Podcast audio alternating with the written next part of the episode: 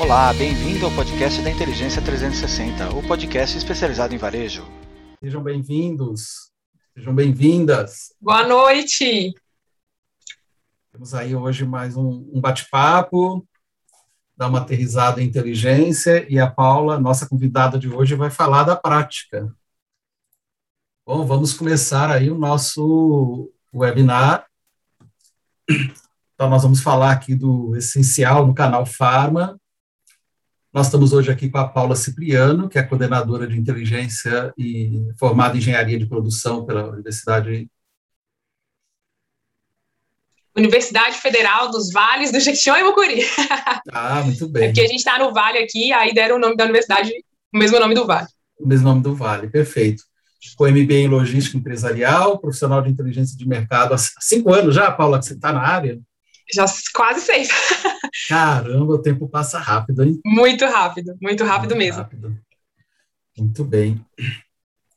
Bom, pessoal, vocês já sabem, né? O nosso intuito aqui, é, o nosso propósito é estabelecer conexões e, e contribuir com a transformação pelo conhecimento.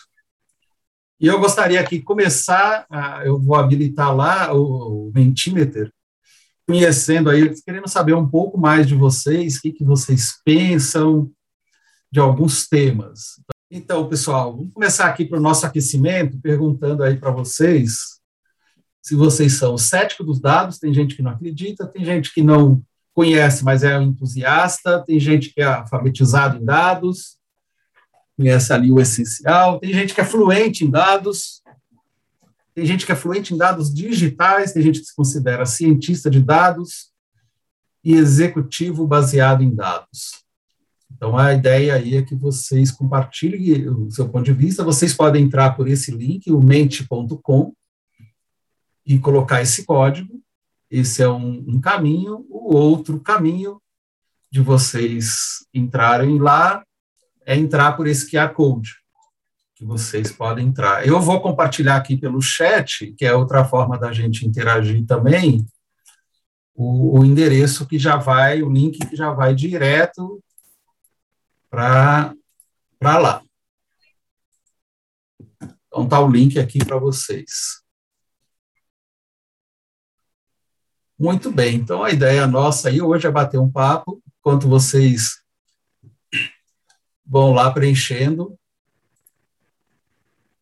nós vamos também bater um papo aqui, já conhecendo, olha, já tem aqui um respondente falando que é alfabetizado em dados, já vai, daqui a pouco vai começar aí a, a aparecer as opiniões. Muito bem.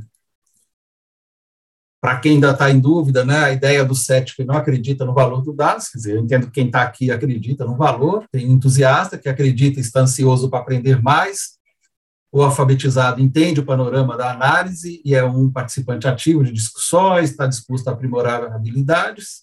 O fluente é orientado por dados e resolve cerca de 80% dos problemas do negócio usando uma abordagem estruturada. Os fluentes digitais, esse já vai acima, já faz teste AB, faz experimentos. O cientista conhece metodologias analíticas, avança e resolve quase todos os problemas de negócio usando análise por meio de ferramentas de ponta como R, Python, SAS, enfim, para manipular dados e construir modelos.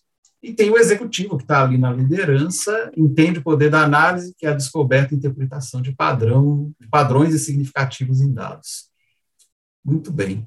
Bom, a inteligência 360 está muito envolvida e, e, com, essa, com a questão da área de inteligência e uso de dados, entende que tudo passa pelo ser humano, está ali no centro de tudo isso, então, são as pessoas que fazem a diferença, mas é claro que as pessoas precisam estar apoiadas por processo, por tecnologia, para ter informação que elas confiem.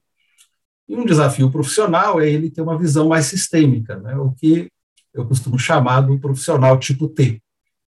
O profissional tipo T é aquele que tem uma visão sistêmica e conhece, entende um pouco de cada área e consegue ser empático e, claro, a, a, ser criativo nesse contexto em conjunto com outras pessoas.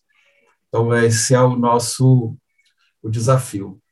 A Paula, por exemplo, na, na Indiana, ela exerce muito bem essas características de interagir com a área. Tem uma curiosidade, né, Paula? Você sempre gosta das novidades, né? Sempre, acho que é, é fundamental para todo mundo que está na área de inteligência e para quem não está também, né? É, uhum. para quem usufrui dos dados de inteligência, é estar tá antenado no mercado, né? Tá atento a tudo que está acontecendo, ao que estão falando aí, as especulações, aos que os grandes, né? Para onde os grandes estão indo, para a gente saber como, como se portar nesse novo mercado, né? Perfeito. É isso aí. Bom, o nosso webinar vai durar cerca de uma hora. A Paula vai falar um pouco mais dela, eu fiz ali uma, uma breve abertura. Também vamos ter um espaço para perguntas e respostas aí, que pode vir via chat ou via, via o Q&A ali. Tá? Então, sintam-se à vontade para fazer perguntas. Esse webinar está sendo gravado e, e a ideia depois, claro, é disponibilizar para quem não pôde assistir. Mas vamos lá, né? O que a gente mais vive hoje é um mar de mudanças. Quer dizer, a gente tem muitas mudanças e aonde o status quo sempre desafiado. E aí, Paulo, eu estou até lembrando de uma conversa que nós tivemos, de algumas pessoas falarem, ah, mas mudou tanto, né, que o dado lá de trás não serve, mas o, como é que eu uso para entender a situação? Eu entendo como essencial os dados para a gente entender a situação, e o outro lado é fazer experimentos, né? Quer dizer, testar novas ideias. E ter um, um método para isso, né, Paula? Da gente estar tá trabalhando né, nesse cenário. Com toda certeza. Essa chargezinha, eu, eu, nem comentei, mas eu gosto muito dela. Porque às vezes a gente quer manter o padrão a todo hum. custo e não percebe a mudança ou não dá o devido valor para aquela mudança. É, é super crucial a gente olhar para esse número lá de trás para a gente entender de onde viemos, né? De onde hum. viemos e aí entendendo é, como está caminhando para onde vamos, né? É, a gente não pode negar, porque os dados, eles vão, os dados passados, eles vão trazer cultura, eles vão trazer hábitos, e aí, conforme esses dados vão mudando, eles vão revelando as mudanças dos hábitos de consumo também, né? Então, é importante a gente olhar lá para trás, não ficar resistente a essa onda de mudança que está vindo, né? Porque ela vai vir. Né? Quanto mais a gente for resistente, maior vai ser a destruição, né? Mais fácil a gente se preparar para essa onda e entendendo ela, do que somente resistir a essa onda de mudança. Exatamente. Quer dizer, a, a, a, mudança vem, ou a transformação, como queira, e o que a gente tem que fazer é entender. E aí os números, eu vejo nos números que a gente tem que ver além dos números, porque os números é uma forma de sintetizar, de um lado, comportamento ou hábito, como você colocou, né, Paula, de um lado, e do outro, ele também mostra como a gente está tomando decisões, né? Então, tenho uma, quando a gente olha para os números, tem um aprendizado. Nós já vamos entrar com você nesse assunto falando do PDCA, né? Ah, mas esse mundo, esse mar de mudanças, ele faz com que, por vezes, a gente só fica ali na superfície olhando o evento e a gente não entende essas tendências e padrões, que foi um pouco que você colocou ali como os hábitos, né? Por exemplo, até hábito de decisão. E por trás desses padrões, dessas tendências, tem estruturas e processos que algumas precisam ser transformadas e tem também modelos mentais. Né? ou seja, o nosso mindset que criou tudo onde nós estamos e porque nós estamos nisso enquanto sociedade, não só enquanto empresa, mas dentro da própria sociedade. Então, a gente tem que, o papel para mim da área de inteligência é ir além dessa superfície, dessa ponta do iceberg, e, e entender o que está subjacente dentro do, do modelo para a gente trabalhar. Mas a gente vive um desafio, né, eh, Paula? Eu que eu vejo que eu gosto muito desse livro Rápido e Devagar, porque a correria do varejo é algo impressionante, né? E que aumenta a cada dia. Ou na Indiana está diferente, Paula? Não está diferente, não. O varejo é o caos. Eu acho que essa daqui, quem inventou não sei dar crédito, né? Não sei dar crédito é quem disse essa frase, mas quem disse está certíssimo. O varejo é o caos. Né? É, o varejo é muito sensível de todas as formas. O varejo é sensível até à chuva. Se choveu, a loja física ela vai diferente ali naquele dia, né? Então, são muitas variáveis que vão impactar naquele desempenho. Né? Aí, se a gente vai com tudo, vai na loucura, a gente passa por cima de sinais cruciais, digamos assim, né? Que seriam ali decisivos para a estratégia do negócio, decisivos para o resultado, né? Ali. E, e aí a gente acaba se embaralhando, né? Preciso, como eu falo o livro, né? Tem horas que você precisa desacelerar ali, ir mais devagar, olhar com mais atenção os pontos, para aí você conseguir acompanhar o ritmo acelerado, né? Perfeito. E aí entra desse livro do, do, Daniel, que eu gosto muito rápido e devagar, porque o que eu tenho conversado com executivos do varejo, né, claro que já era um ritmo acelerado, com a pandemia ficou mais, mas continua nesse ano mesmo, a gente já tendo aprendido, de alguma forma, a lidar com este contexto, mas nós estamos tendo que tomar mais decisões em menos, em menos tempo. E aí a gente usa esse chamado sistema 1, que é o pensar rápido. E o pensar rápido é o piloto automático. É, e a gente precisa do piloto automático. O melhor exemplo é quem aprendeu a dirigir dirigindo carro com, com câmbio manual, que no começo tinha que prestar atenção em cada detalhe, como trocava a marcha entre a primeira e entre a segunda, uh, e que de repente uh, já nem sabe mais que marcha está colocando, mas está colocando a marcha certa. Funciona? Funciona. A gente precisa desse sistema? Precisa. Mas o que acontece? O mundo está mudando tanto, os padrões estão se alterando, que tem um risco da gente tomar todas as decisões com base nas nossas crenças ou nesse piloto automático. Você percebe isso aí, esses desafios no, no dia a dia, Paula? Com certeza, com certeza. Eu acho que o piloto automático é um grande inimigo de tudo que está sendo falado a respeito de mercado agora, é, principalmente nessa onda de humanização, de personalização. E aí o piloto automático ele não funciona, né?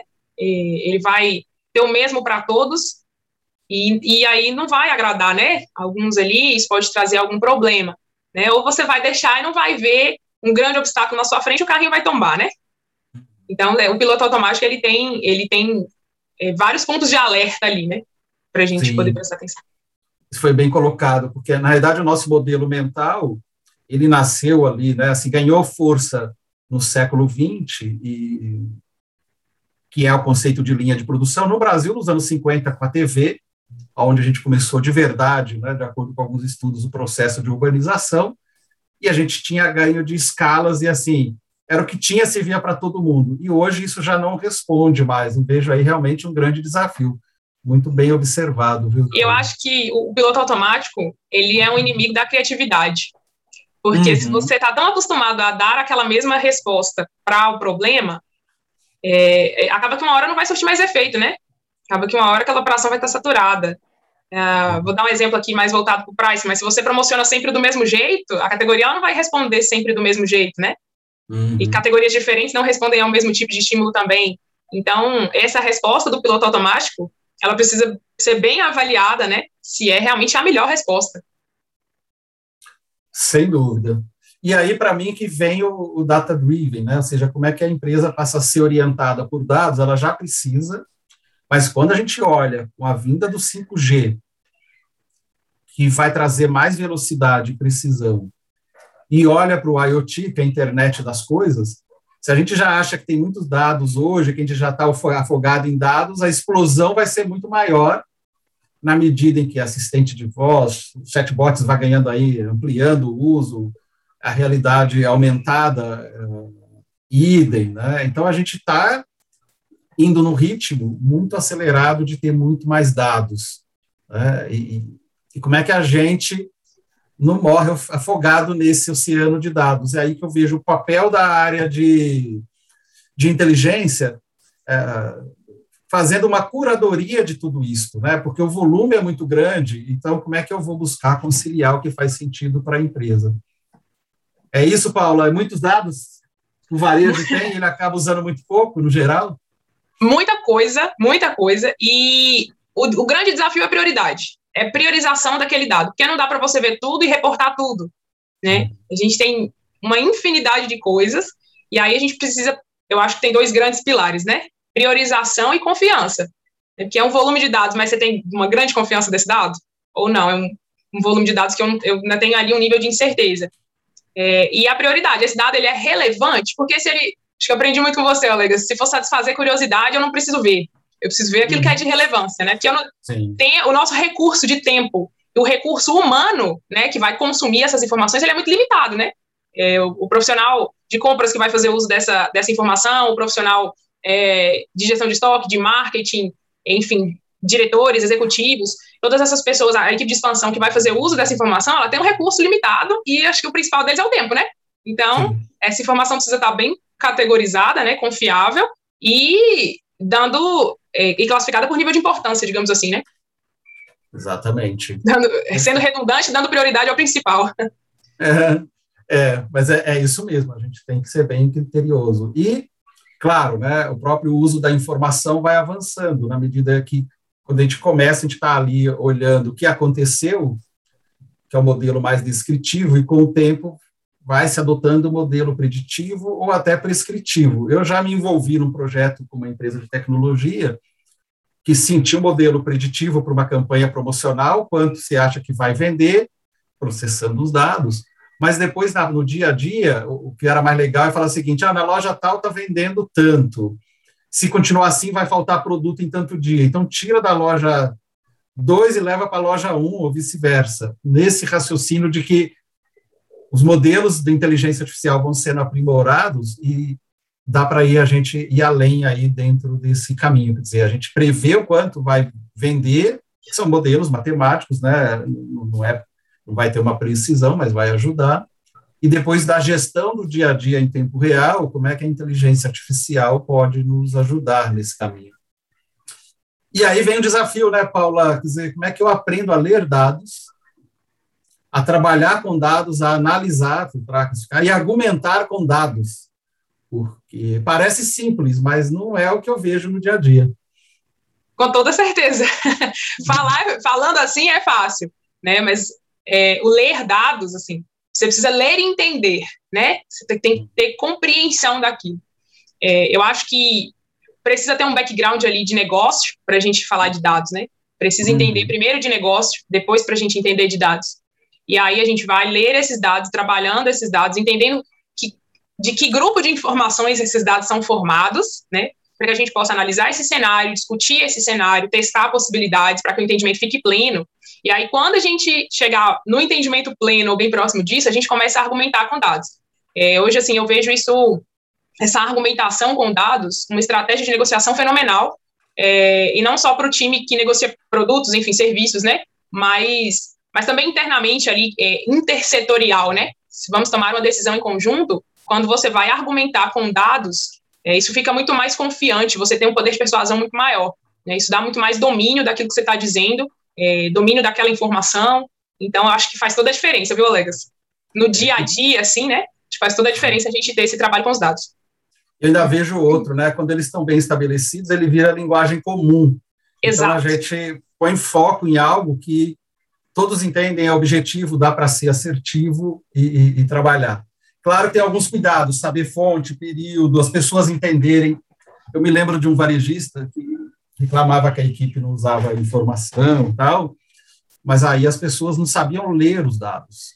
E como é que elas iam usar, né? Se ela não sabe ler, como é que ela contextualiza, como você bem colocou, para a visão do negócio? Ela tinha até visão do negócio, mas se ela não souber ler os dados, não ajuda. Eu me deparei com uma situação muito interessante que a pessoa já estava há muito tempo na, na área comercial e ela não conseguia, ela não sabia ler um gráfico de variação. Sem gráfico de barra com percentual em cima. Então, ela tinha uma resistência. É, e, assim, um profissional excelente. Em algum momento, ele teve lá, a, a, ele assumiu que falou: Olha, eu não sei ler, me ajuda. E isso foi muito legal, foi libertador para a pessoa porque criou as condições de ajudar, porque ele não sabia, ele não olhava para o gráfico.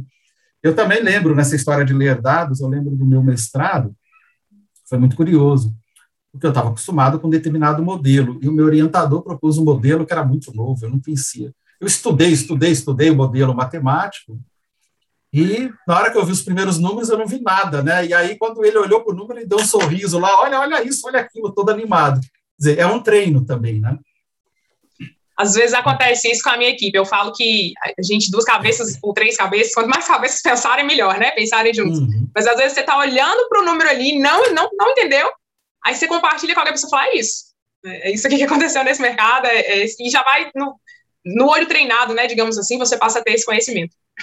Na, eu lembro que na faculdade também eu tive esses, esses desafios, né? Eu, eu era de uma equipe de pesquisa, e aí, na teoria, é tudo lindo, você vai entender tudo maravilhoso. Quando você pega o dado de coleta da prática, você fala, meu Deus, não faz sentido, né? Eu estava conversando é, aqui nos bastidores, pessoal, a gente estava falando com colegas, a gente está analisando um número, a gente ainda não chegou em conclusões ainda, porque a variação do número está astronômica. E aí, como que, como que eu vou transformar, como que eu vou ler esses dados, trabalhar com eles, para prover informações, né, para o time, é, com confiança, né? Isso é bem, é bem difícil, porque a gente olha para aquilo e fala, meu Deus, não está fazendo sentido, né? E aí vai uhum. trabalhando, medida, com o passar do tempo, né, vai aumentando essa amostra temporal, até que esse número passe a fazer sentido. É, esse é um grande desafio. E aí vem o que você comentou, né? Como é que a gente combina uma visão sistêmica, mas com esse pensamento crítico? Dizer, as pessoas têm a mente aberta, e, e você colocou algo que é fundamental, essa é a visão de equipe, porque aí tem a mente aberta, o que, que eu quero resolver, o que, que é relevante, como é que eu vou colaborar, como é que eu vou refletir, vou analisar, pensar e avaliar sobre esses números, como é que eu combino tudo isso. No Brasil, não, mas nos Estados Unidos, uma das iniciativas mais intensas que tem por lá passa em desenvolver o pensamento crítico nas pessoas, né? que, que inclui essa mente aberta, que inclui o foco em resolver problemas. E eu estou fazendo isso muito na escola, no ensino fundamental, por exemplo, como algo importante para as pessoas desenvolverem. E, e, e, aí isso aqui contrasta com aquela história do pensamento um do piloto automático, né?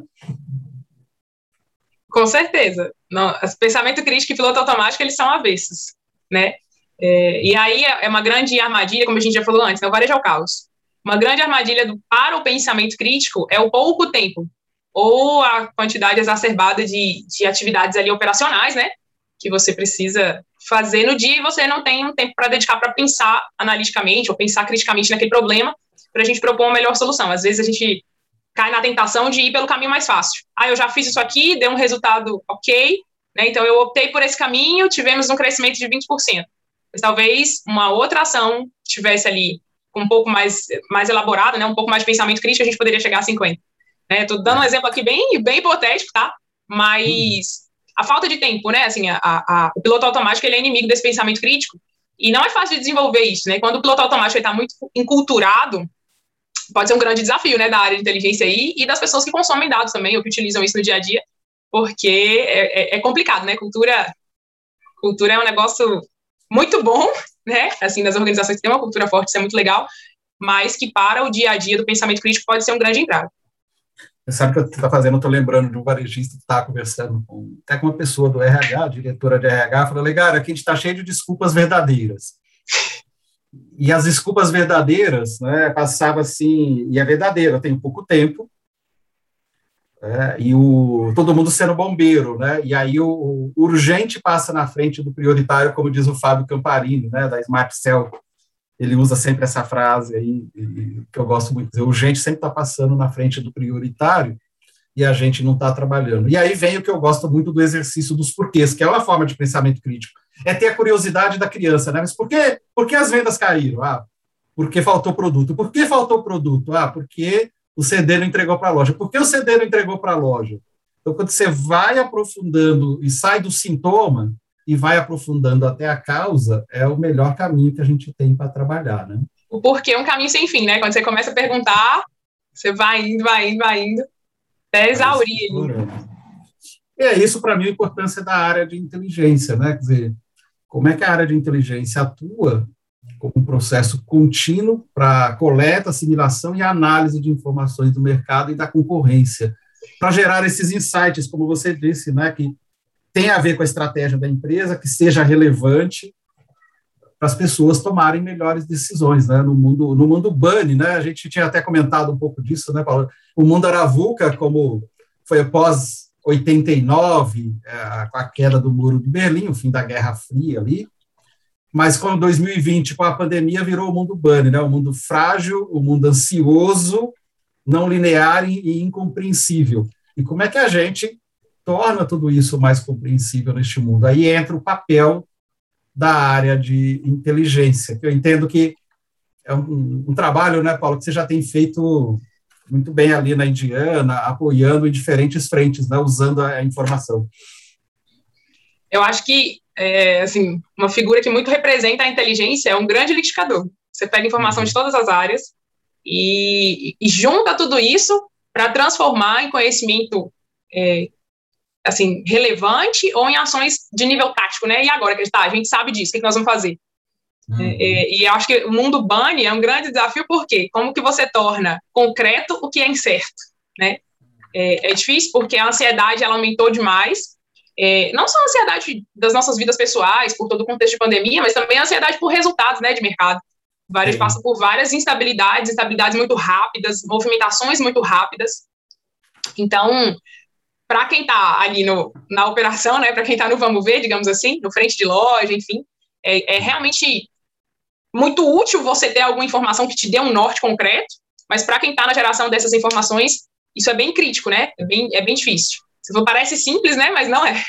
Não é. É um desafio grande. E sem colaboração não funciona.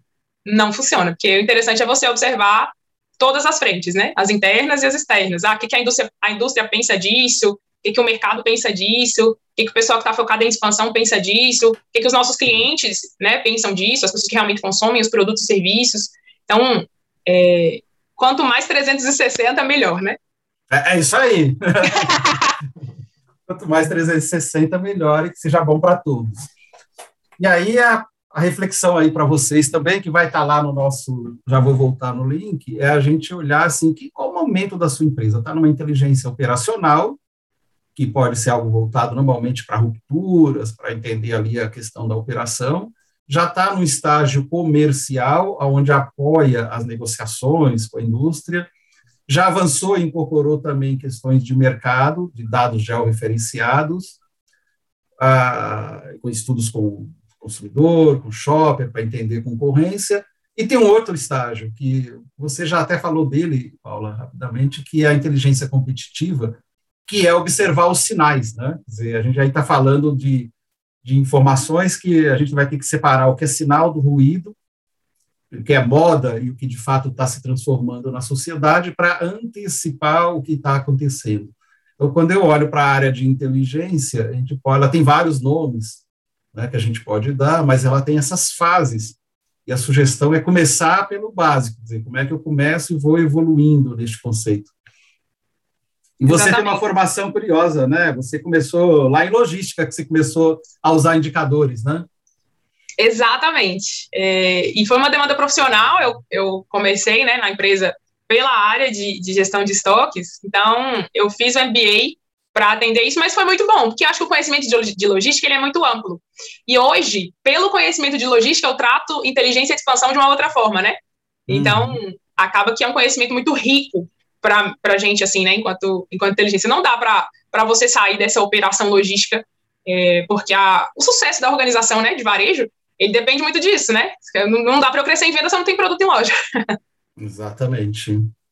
E aí está o nosso desafio, né? Como é que eu transformo dados em sabedoria, que é o que a gente tem abordado até aqui, dizer, dados, informação, conhecimento aplicável, e aí sim eu tenho sabedoria. E aqui é a ponte que você falou, né? O background do negócio, como associo a informação, como é que eu interpreto os dados para ele tornar informação, como é que eu associo com o negócio, que é o conhecimento, e tomo melhores decisões quando eu aplico, sim, aí eu tenho a, a sabedoria e aspectos que a Paula já comentou que é essencial, que passa pela confiança. Então, por onde eu começo? Quais são as minhas fontes de dados, tanto internas e externas? Como é que eu automatizo esses processos para tirar fonte ruim, para ter confiança? E eu certifico dessa qualidade dos dados. Porque se as pessoas não confiarem nos dados, não, não vão usar, vão arrumar vários argumentos e não vão Exatamente. utilizar os dados. A escolha e das fontes dela é primordial, né? Desculpa, Legas, te interrompi. Não, tá à vontade. Porque se você tem uma fonte que ela traz um número tendencioso, aí você vai trabalhar em cima de algo que não é interesse da sua companhia, né? É interesse de outrem. Então, aí também tem uma armadilha bem séria. E também dos nossos sistemas internos. Eu acho que também toca uma, uma questão de TI, mas quanto melhor a sua organização de sistema interno, né, melhor você vai ter ali os seus dados mais concretos, mais confiáveis, e aí melhor também você vai tomar as decisões, né? Perfeito. Então, a confiança nos dados ela é essencial. E aí vem o que você colocou, nós vamos aprofundar um pouco mais, né, Paula, quando você falou da prioridade, assim, que problemas você quer resolver ah, com isto, e aí vai segmentar as informações de acordo com esses objetivos e democratizar o dado, é a gente superar os silos, porque todas as áreas, e esse eu entendo como papel fundamental de inteligência, todas as áreas têm sua planilha de Excel, tem seu relatório que fica só para ela. E a área de inteligência tem esse papel de, de integrar e disseminar esses, essas informações para o negócio, né? Com certeza. Eu acho que informação retida ela não vai gerar conhecimento nunca, né? Então, é, essa democratização do dado, eu levanto essa bandeirinha desde sempre. né, que tudo precisa ser compartilhado, né, eu não posso reter o conhecimento, porque eu impeço que ele se transforme em algo melhor, em algo maior, né, porque alguém sempre tem algo para acrescentar. E às vezes a gente fica naquela, ai, fulano vai roubar minha ideia, a gente deixa a ideia crescer, não tem essa de roubar a ideia, não, deixa a ideia crescer, deixa, deixa o resultado crescer. vir, né? É, uhum. Eu sou muito, muito defensora dessa bandeira, né, da democratização dos dados, né? Eu preciso compartilhar. O que eu tenho aqui, eu preciso mandar para fora, eu preciso mandar para quem é de interesse, né? Quem possa utilizar isso. Perfeito. Excelente. O Ores falou que estava travado, eu espero que tenha voltado. Voltou aí, Ores? Está funcionando normal? Opa, obrigado. Maravilha. O Oré, eu, eu admiro o Oré, ele entende tudo de PDV, viu? Se tem alguém que entende de PDV, Paula, é o Oré, o Oreste. Ele dá alguns cursos na SPM, assim, ele dá cursos lá sensacionais e, e Colega, tá se me permite a chance, só para eu não perder aqui, Orestes, vamos trocar figurinha. É. Vamos trocar é, figurinha para entender mais de PDV. Bom. E sempre com dados que ele destacou aqui no comentário, né? Que, isso é fundamental, isso é muito legal. Que é outro aspecto muito importante aí que ele, que ele trabalha. Então, o nosso desafio com dados está sempre entender o ambiente de negócio para antecipar mudanças, agir, desenvolver e crescer. É, e aí a gente tem que ter os tópicos essenciais para o negócio. Na, na área de inteligência, a gente chama de kit, que é os tópicos-chave de inteligência e as questões-chave de inteligência. E claro que a gente vai estar falando em pessoas, em processos, em tecnologia. Eu só, para a gente continuar batendo o nosso papo, só vou colocar algo aqui, até que foi um artigo que a gente fez para o Guia da Farmácia lá, e o Adriano falando desses oito passos, que, sem a pretensão de esgotar, mas falando de entender o conceito da área alinhado ao planejamento estratégico da empresa, né, fazendo com que a missão visão e valores vão ao encontro com o profissional à frente da área, né? Eu entendo que esse é um desafio, né? Entender bem essa cultura que você colocou, né, Paula? Com certeza, com certeza. Acho que a gente. Cultura. É, é, é... Eu sou é, suspeita para falar, o Legas de cultura, né? Eu aprendi a me apaixonar por isso e a, a lidar com isso. E, e, a inteligência em si, eu acho que ela pode ser agente de transformação nessa cultura, né? Sem eu dúvida. acho que é um, é um grande ponto nosso, assim, que é, é uma ferramenta muito estruturada, a inteligência como ferramenta, é bem estruturada, e ela pode ser um fator-chave para essa mudança de cultura, mas não uma mudança como ruptura, né? Uma mudança como evolução de cultura. Eu acho isso muito interessante. Ah, bem colocado, também entendo desse jeito. E claro, e aí vem essa quebra de paradigmas, né? Porque é, a gente ter uma linguagem comum baseada em dados, superar os silos e superar também esse mundo de polarizado que a gente vive, né? Eu acho que o dado facilita esse diálogo. Né? E, e, aí passa pelo terceiro ponto também da gente estar tá selecionando fontes, né?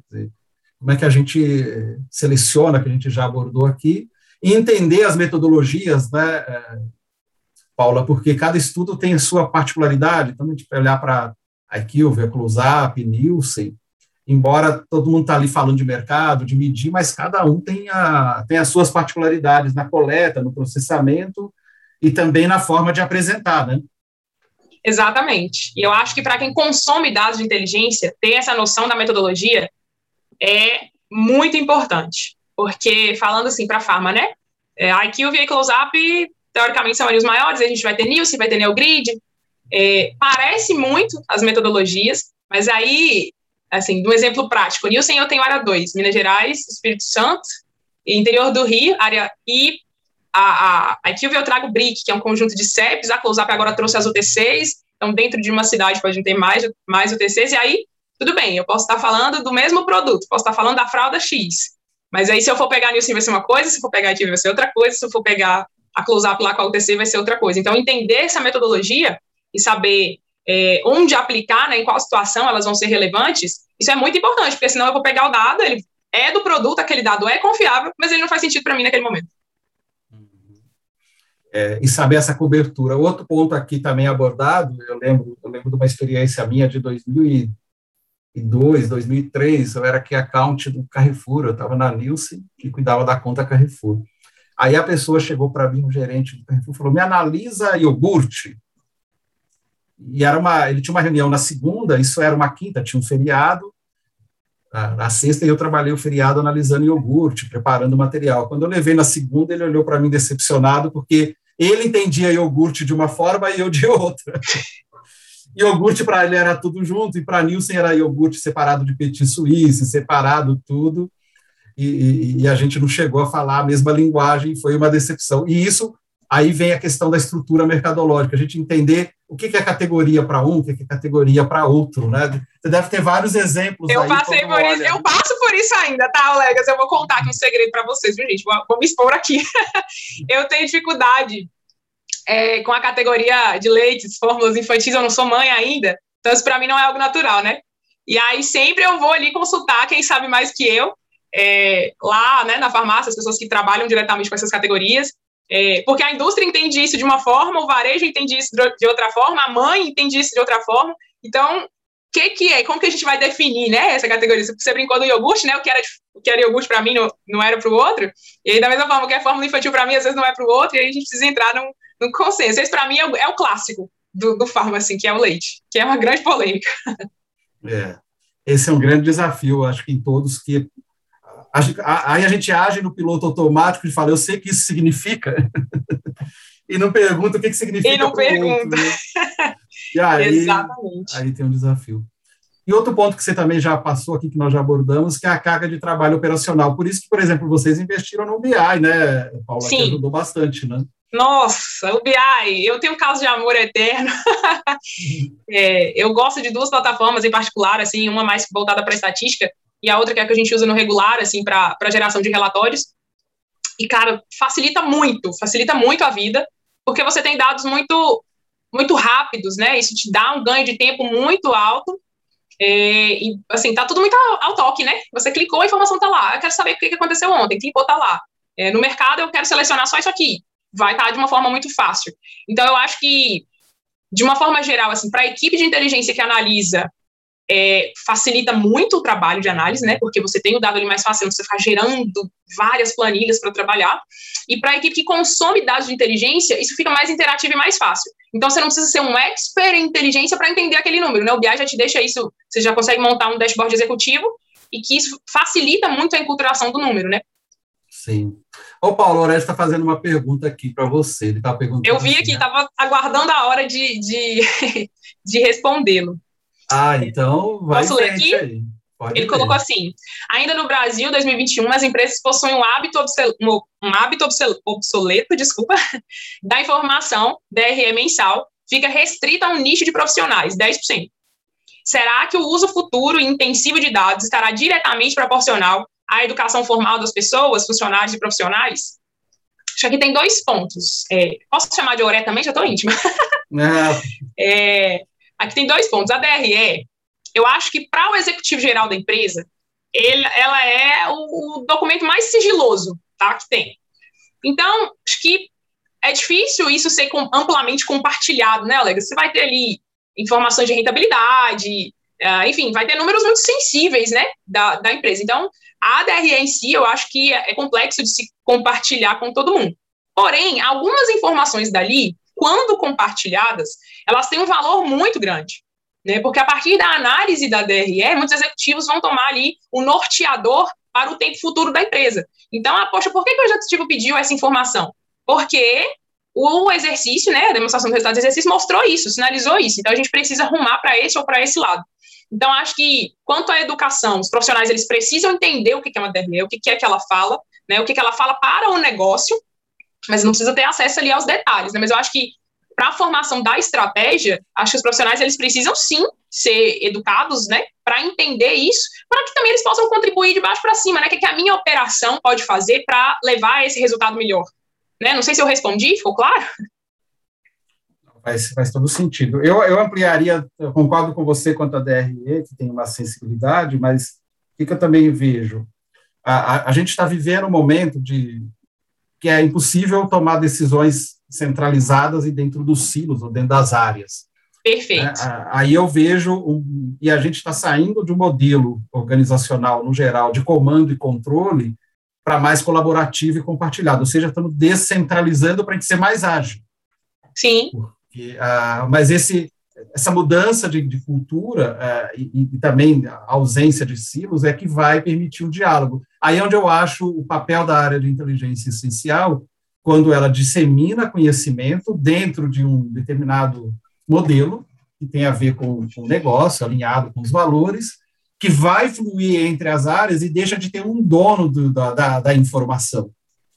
Uh, uh, e com isso se toma melhores, se conhece melhor o negócio e toma melhores decisões.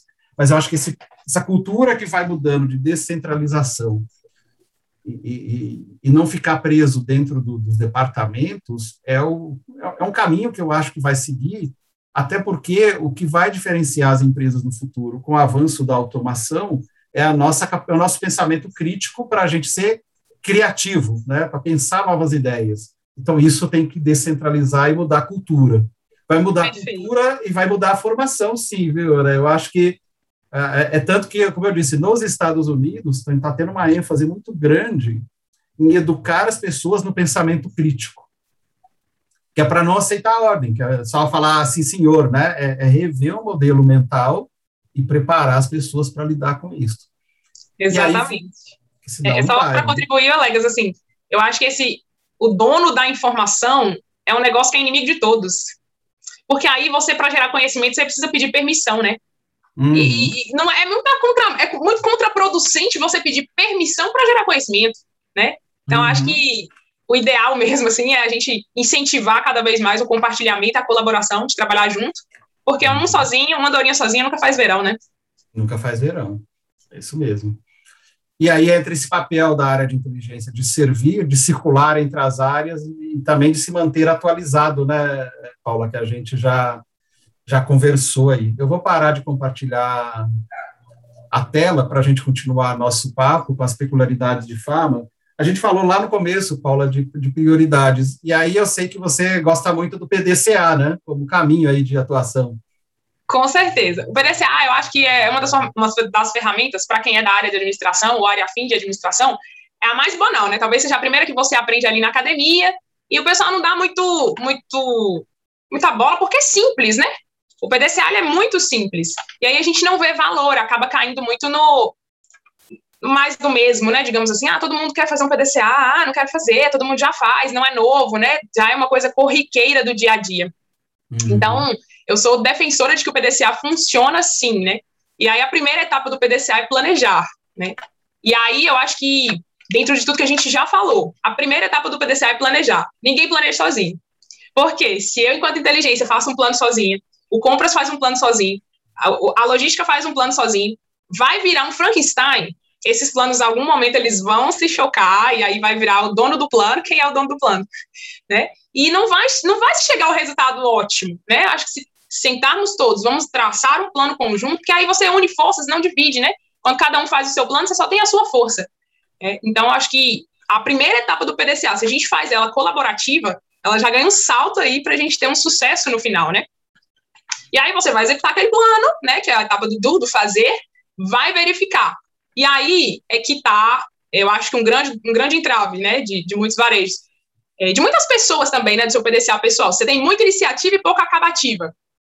Né? Então você vai iniciar várias frentes, você vai fazer vários planos, não vai conseguir executar todos e não vai medir nenhum. Aí, como que você vai saber se deu certo ou se não deu certo, né? É, falando de market share, a gente vai montar um hiperplano para ganhar market share. Market share é quase um ganhar market share, né? É quase um impulso natural do empreendedor. É uma coisa natural. Você quer abrir um negócio para ganhar participação no mercado, né? Ninguém quer perder, ou ninguém quer ficar estagnado. É um impulso natural.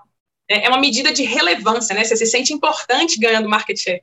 Mas às vezes, se você fizesse um plano conjunto, seu objetivo seria atingido com muito menos desgaste, né, de frentes, muitos desgastes dos recursos humanos até envolvidos ali, do que se você fizesse o seu plano sozinho, né? E aí você vai ter essa etapa do, do checar, do verificar, poxa, deu certo. É, teve, eu lembro de uma categoria que a gente trabalhou junto, trabalhei muito em conjunto com uma, uma grande amiga aí do trabalho, não sei se ela está aqui hoje, mas trabalhei muito em conjunto com ela, a gente testou um ano a categoria, para no final chegar à conclusão de que era assim que se trabalhava com essa categoria, né? Então, é, isso é muito legal, a gente precisa realmente verificar. Você planeja, executa e verifica, porque se você não der acabativa para esse processo, não vai deixar. E você verificou, ah, não deu certo como a gente queria, vamos voltar e refazer, né? Não deixar o processo perdido, porque se você faz muitos planos, você também não vai dar conta, né? De fazer é. tudo. Aí você fica naquela eterna, muita iniciativa, muitas ideias, mas não prioriza, não divide, não compartilha, e aí você vai fadando seus planos ao fracasso, né? Lá no começo, já não, já não priorizou. É, isso, isso, é fundamental até para medir esse resultado, né? Sabe que tem uma variação do PDCA que no lugar do verificar é o aprender. Né? Perfeito, que, perfeito. Que, é, esses dias estava revendo o modelo, vendo o que, que, internacionalmente tinha sobre o modelo, e aí o, o, o, do aprender ou do estudar, né? Quer dizer, junto com verificar, está muito assim, o que, que deu certo?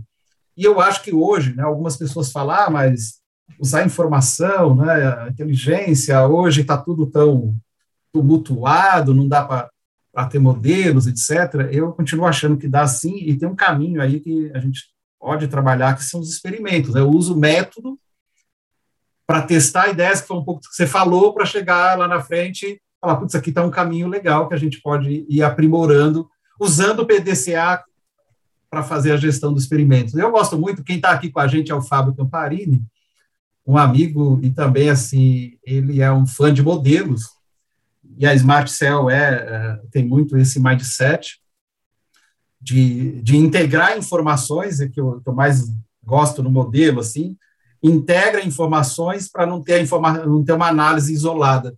Porque tem hora que eu vejo muito, muitas informações dentro das empresas, mas tem um relatório de, de estoque, um relatório de giro, um relatório de margem, um mas, mas quem, como é que junta tudo isso, né? Você falou do liquidificador, né, Paula? Como é que eu bato tudo isso para sair com algo consistente? E dali sim saio esse plano de ação para entregar o resultado, né, do, do market share, da, da, da rentabilidade, enfim, que a gente precisa. Mas você também trabalha muito com dados georreferenciados, né, Paula? Sim, é um grande desafio trabalhar com georreferenciação hoje, né? Como a gente estava falando antes da, do público entrar, é, hoje a gente não tem censo, né? Então, hoje a estatística está mais importante do que nunca, porque a gente precisa é, dar peso para aquela informação, né? Atualizar aquela informação tudo com base estatística, para que a gente consiga utilizar hoje. Georreferenciação é um universo maravilhoso e é um universo que diz muito para o varejo físico, né? Por quê? Eu preciso entender a minha rede de vizinhança. A minha rede de vizinhança, ela muda muito de quarteirão para quarteirão. Então, onde que eu vou tirar essa informação? Eu vou tirar isso dos dados georreferenciados. Eu vou olhar ali no mapa qual é a constituição é, desse PDV. Dá para você uma experiência engraçada, é, a gente estava, eu estava analisando uma categoria, e aí eu viajei para a Bahia, e aí eu cheguei lá, a gerente da loja falou assim, Paula, olha esse produto aqui. Para quem é de Minas Gerais, o produto não tem relevância. Né? É um produto que não, não tem muita venda e tal. E aí chegou lá na Bahia, a primeira coisa que a gerente falou comigo era daquele produto, porque lá naquela cidade determinada tinha muitas pessoas de matriz, é, de religião de matriz africana, e o pessoal usava muito para as festas, de Emanjá, enfim, todos os orixás, né? Eu falei, cara, eu nunca tinha me atentado para isso. Eu nunca imaginei que um dado de quantidade de, de um dado de população de qual religião aquelas pessoas são fossem relevantes para o varejo, né? Nunca imaginei isso. Então, para mim, acho que foi uma, uma, grande virada de chave para esse dado já referenciado, né? Porque isso faz diferença, né? Faz diferença se aquele público é mais masculino ou mais feminino. Faz diferença se a, o meu PDV está numa loja que só tem autopeça, né? Faz diferença se está perto de uma escola, faz diferença. Então, esse dado já referenciado, é, ele vem com esses insights que muitas vezes a gente não prestava atenção e que são fatores de sucesso para aquela loja que a gente fica tentando explicar, né? Por que, que essa loja saiu tão da curva aqui, que o resultado dela foi tão bom? E às vezes isso é explicado através da georreferência.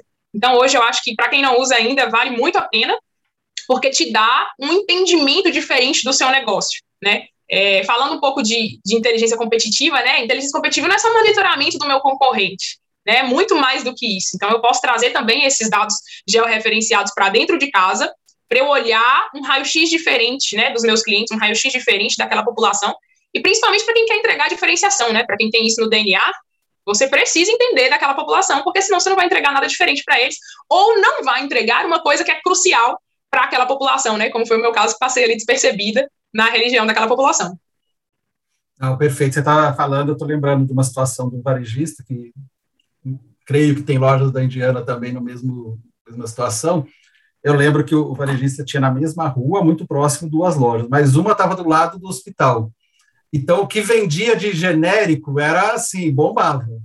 Mas uma outra estava mais próxima de, de um outro centro comercial e vendia muito mais perfumaria do que a, a outra loja, quer dizer, e aí como é que vai, se, vai adaptando a loja ao entorno dela, a estes perfis, né? E como eles influenciam, quer dizer, como o hospital influencia ali na loja, ou como um centro comercial pode influenciar em outra, inclusive na mesma rua. Eu lembro de uma experiência muito interessante nos Estados Unidos, visitando uma loja do Walgreens, era uma na frente da outra. A gente estava com um grupo. E aí, conversando com o gerente da loja, eu falei, mas não canibaliza tal? Ele falou, não, porque a pessoa que está de um lado da, da rua tem determinados hábitos lá na cidade, né? Que é diferente, assim, ela passa por aqui, ela resolve isso, ela não vai atravessar a rua. É como se fosse uma barreira natural para ela, no, no hábito dela, ela vai de um lado e não muda. Então, as lojas acabavam complementando, até participando de momentos diferentes da vida dos clientes, e por vezes o mesmo, mas por hábitos diferentes ele comprava numa loja ou na outra. E a Exatamente. loja tinha pequenos detalhes no sortimento que era diferente, assim, mas que fazia diferença para o cliente daquela loja. Exatamente, acho que esses são é o universo da georreferenciação, é, que a gente, claro, né, precisa ter muito dado estatístico, você precisa entender muito bem se aquele dado tem uma correlação direta, tem uma correlação grande, porque senão você vai ficar procurando uma agulha no palheiro e depois não vai ter, saber o que fazer com aquela agulha, né? Então, uhum. colocar isso dentro de correlações matemáticas, acho que hoje é um desafio que eu traço dentro da inteligência com a minha equipe, né? É definir essas correlações é, matemáticas para que a gente fale, não, isso aqui realmente é relevante, tem uma correlação forte, então a gente vai é, colocar energia nisso aqui, né? Voltando de novo lá na priorização. Porque se eu vou pegar uma coisa que tem uma correlação 0,1, 0,2, não, não quero, né? Vamos, vamos testar melhores, é, é melhores informações ali para ver se isso realmente faz sentido, né? Perfeito. Paula, estamos caminhando para o nosso fim, olha que bate-papo aí leve, tranquilo, né? E o Oré até escreveu ali da competição, concordo com você, viu, Oré? Esse é o, é o desafio, como é que a gente colabora, inclusive, com. Atua em conjunto, aliás, né, Paula? Você atua bastante dentro do JBP, né, do Joint Business Plan, né, fazendo, levando informação relevante para essas negociações, que tem muito ali a ver de uma colaboração, de, de uma, usando a informação como linguagem comum no plano de negócio, né? Com certeza, eu acho que o papel da inteligência é bem crescente, né? É, trocando figurinha aí, né, com o pessoal de supermercado, a gente vê quanto isso é relevante já em outros canais, então é, acho que também pode ganhar mais relevância, né, esse papel dos dados. No farma também, as indústrias, elas vêm com muitos números, então, dentro do JBP, é aquilo que a gente falou lá atrás, né, argumentar com dados, isso pode trazer um salto ali nas negociações, né, um salto é, nas, na qualidade das negociações, um salto de ganhos aí, então, inteligência não pode estar separado da construção de JBP e não pode estar separado da, do acompanhamento desse JBP, né, então, tem que estar lá na negociação e também no acompanhamento disso, né, para ver se a gente vai conseguir entregar, se vamos atingir esses objetivos, se não vamos, o que, é que vamos fazer, né, se vamos, o que, é que podemos melhorar. Então, é um, é um trabalho contínuo, né, não só o JPP como a negociação principal que vai nortear o ano, mas também durante o ano, né, durante as revisões ali, a gente está sempre presente, porque sempre tem, tem um lançamento, tem uma mudança do mercado como um todo, né, tem uma nova tendência, hoje no Farma se fala muito de hub de saúde, né, então como que a gente uhum. pode ir integrando isso no JBP, integrando isso ao longo do tempo, né, no dia a dia das negociações.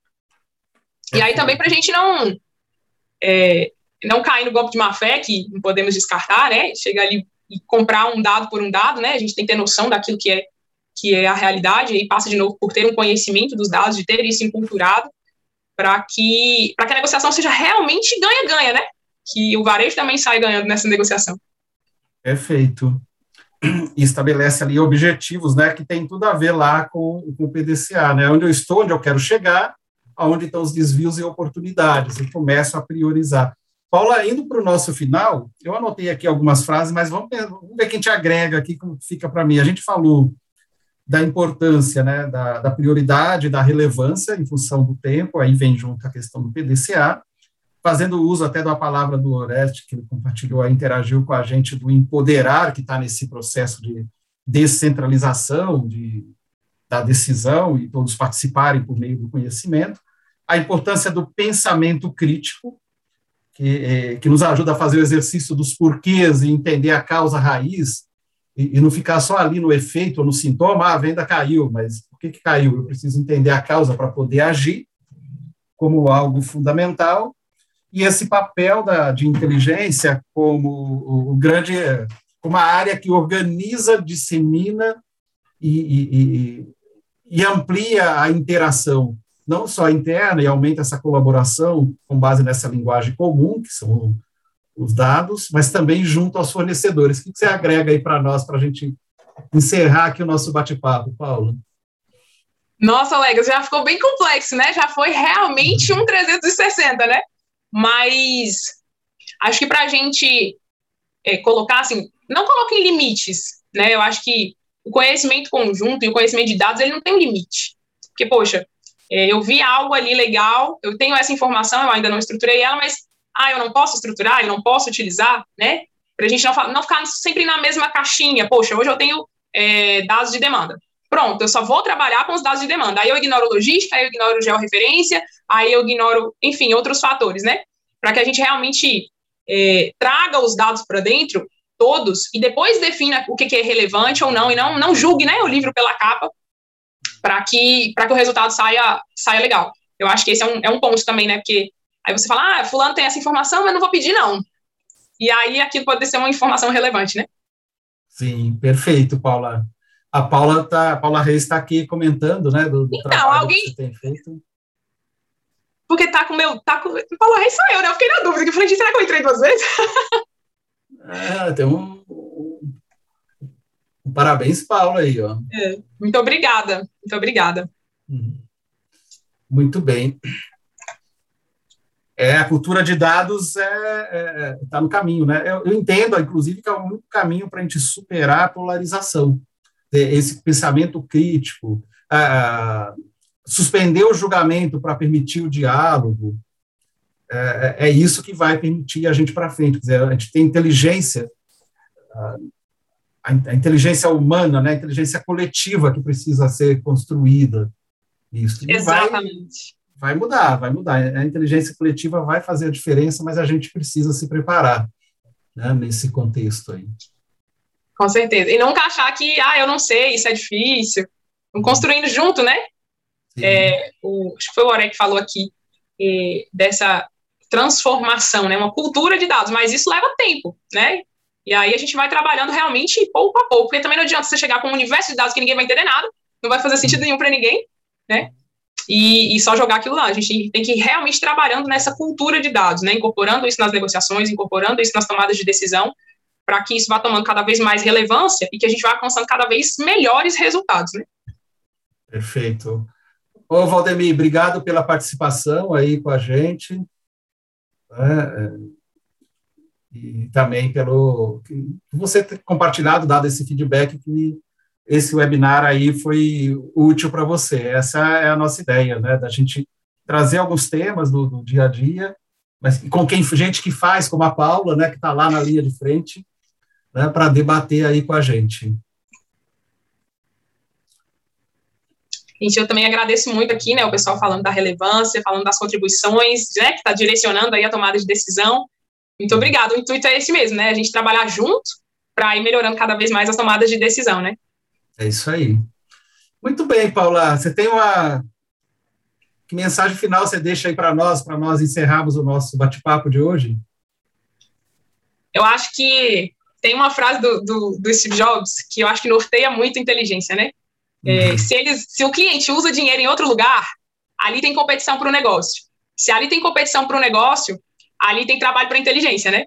Então, para a gente olhar realmente para todas as faces, né? Para todas as faces, internas e externas. Então, para quem não é da área de inteligência, utilizem os dados, né? No popular, colhem lá com a área de inteligência para que possa gerar conhecimento juntos, né, dentro dos negócios. E para quem é da área de inteligência, é, fica ali o desafio, né, da priorização e da confiança. Acho que é isso. Resumindo tudo, né? Perfeito, perfeito. A Roberta está falando aqui, né, comentando. Obrigado, Roberta, por estar tá aí com a gente, falando que negociar baseado em dados não permite estar à frente no mercado. Muito bom. Com certeza, com certeza. Aí é a gente vai ser, né? Isso aí. É ter cada vez mais relevância, né? E aí também eu acho que você dá um peso diferente. Ela colocou que negociar baseado em dados. Você vai para a mesa diferente, né? Você vai para a mesa preparado. Você leva a régua, né? Digamos assim, sobe o nível da negociação. Então isso é bem importante.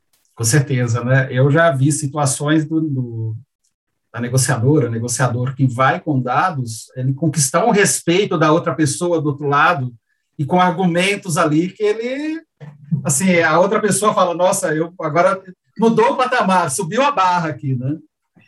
Subiu a Exatamente. barra da conversa agora. Então, é outro nível, porque ele, ele se depara, a indústria, com alguém na, em compras ali bem preparado. Muito bem, obrigado, Silvio, por estar aí com a gente. Bom, é isso, né, Paula? Hum, vamos Verdade. encerrando já. Passamos um Passou muito rápido, foi um bate-papo bem leve, bem saudável, gostei bastante. Muito obrigada a todos que estiveram aqui, né? Obrigada por todo mundo que interagiu, foi muito legal.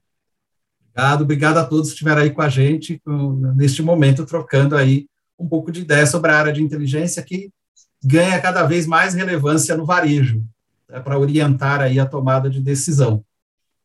Boa noite para todos aí.